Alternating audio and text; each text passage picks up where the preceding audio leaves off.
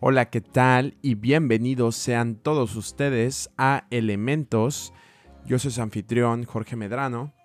Y bueno, el día de hoy estaremos continuando un poco con el tema del episodio anterior, el cual hablaba de del hedonismo, ¿no? De esta búsqueda por el placer como fin en sí mismo, como fin último en esta vida, que si bien no es exactamente igual a a la, búsqueda de la felicidad, pues sí tiene bastante que ver em, el buscar placer es igual a buscar felicidad, al menos en los tiempos actuales.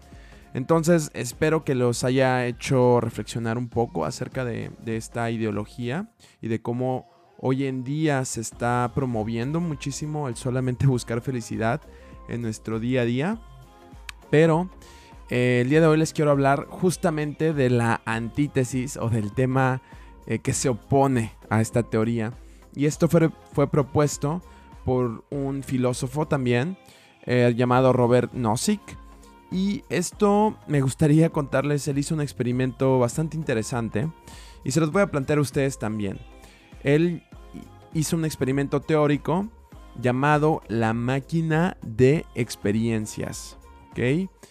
Básicamente imagínense esto, si ustedes pudieran, les dieran la oportunidad de conectarse a una máquina que solamente les pudiera ofrecer placer, experiencias positivas, este, y, o felicidad, si lo quieren ver de otra forma, aunque no completamente.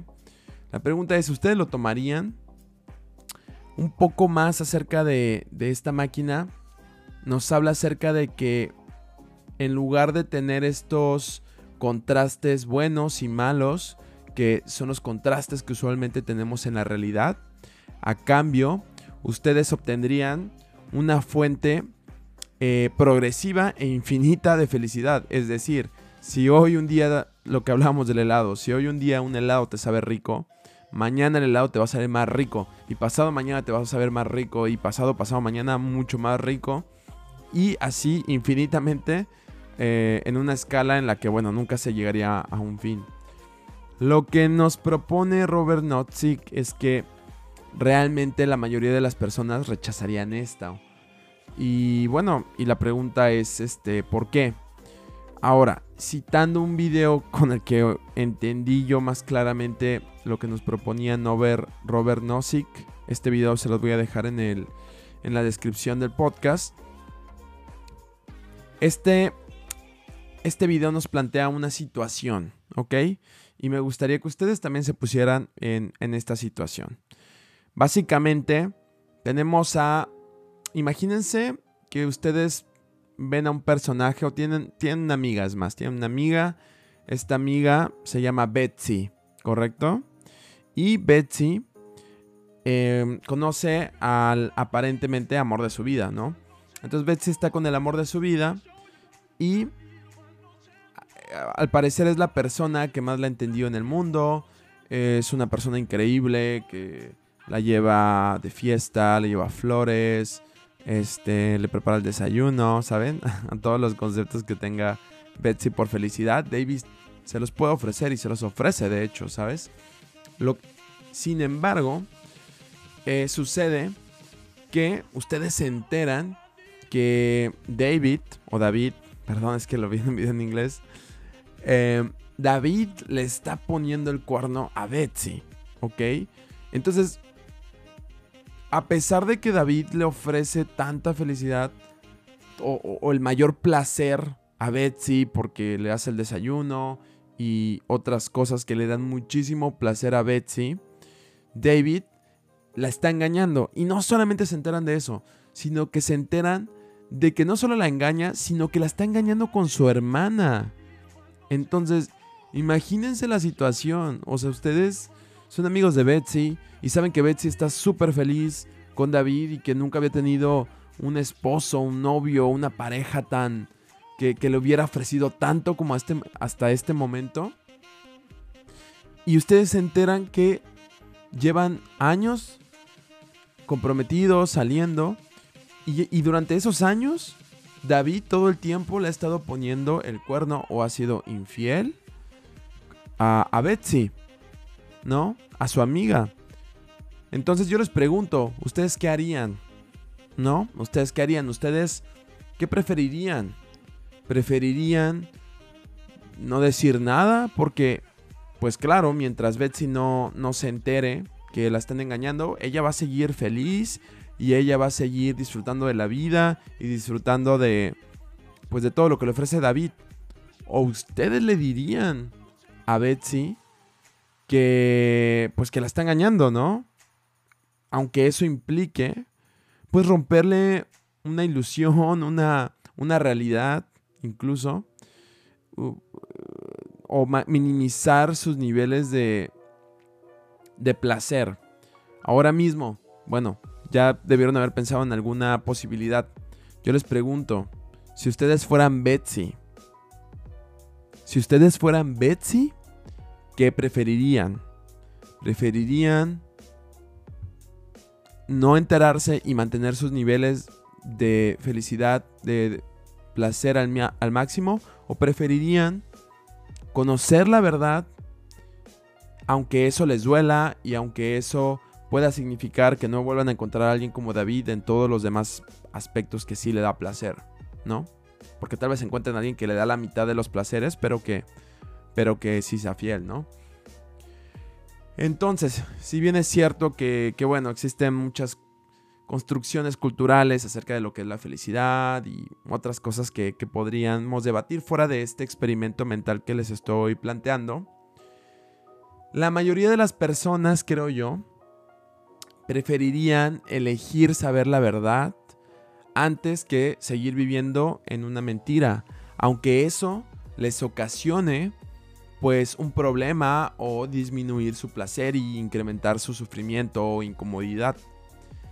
Y esto al final, ¿a qué nos lleva? ¿A qué nos plantea? ¿A qué nos lleva el, el asumir esta respuesta? Que yo, no sé, podría asumir una... Me gustaría saberlo, coméntenmelo en, mi, en mi Instagram oficial del podcast. Tal vez estoy equivocado. Yo creo que la mayoría escogería saber la verdad. Al menos por las características culturales del momento. Entonces yo les pregunto, si se supone que hoy en día los medios todos nos dicen, ¿sabes qué? Busca el placer, busca solamente el placer, el sufrimiento no, no vale la pena, solo sé feliz, sé feliz, sé feliz. Y todo lo que te ocasione incomodidad, como el aprender o X o Y cosa que te cause incomodidad, porque serían temas de otros episodios. ¿Por qué? Si hoy en día se supone que nosotros venimos a eso, ¿por qué aún así la mayoría de las personas preferirían escoger pues saber la verdad, aunque la verdad duela y cause incomodidad. Y a la conclusión que, llega un poco este video, y, y, a la que me hace llegar a mí también, es que hay cosas intrínsecas. ¿Qué significa intrínsecas? Que de por sí, que, que, ah, que, ya vienen de por medio, que, que vienen dentro de sí mismos, dentro del centro, que tienen mayor valor que el placer. Eso es lo que significa básicamente. Que hay cosas como la verdad, como el conocimiento, o como el video lo dice, como la conexión auténtica con otros seres humanos que tienen un mayor valor que el placer. Y bueno, la verdad es que viéndolo así, bajo este planteamiento, pues vaya que sí. Entonces, ¿por qué si nosotros seguimos bombardeados con esta idea de la felicidad y la felicidad y sé feliz y sé feliz y solo busca el placer y si alguien te hace sentir incómodo eh, en el aspecto, por ejemplo, de ideológico, ¿no? Mm, que no te hace sentir del todo cómodo con lo que tú piensas porque te hace cuestionarte cosas, ah, no, entonces lo alejas de tu vida, ¿no? En lugar de, de darte cuenta que eso te puede, te puede generar un mayor valor también o pongan X o Y situación de incomodidad del día a día. Eso es porque hay, hay cosas que no tienen que ver con el placer, que aún así nos pueden dar perdón, nos pueden dar aprendizajes o que tienen un valor em, mayor. Eso no significa que debemos evitar el placer a, a toda costa. pero al menos para mí lo que significó este aprendizaje es que hay más que decir, ¿sabes qué? No busques el, placer en sí mismo, porque creo que eso más o menos tenemos, estamos conscientes de que, de que no, no es tampoco el camino a la, de la vida o de la felicidad, porque pues tendríamos consecuencias inmediatas o a largo plazo, como lo dice la paradoja de la felicidad. Sino se refiere, yo creo, a más que nada a entender que hay cosas que no nos van a dar placer, pero que no por eso van a dejar de tener valor. Y ese es un aprendizaje que yo llegué, o sea, realmente yo llegué a este experimento cuando yo estaba grabando el primer episodio. Y pues les comparto que yo espero, o sea, yo, yo no esperaba este segundo episodio siendo una continuación del primero, pero bueno, eh, la investigación me llevó a este segundo episodio. Y yo creo que, al menos a nivel personal, me ha dejado un aprendizaje pues bastante grande y espero que ustedes también.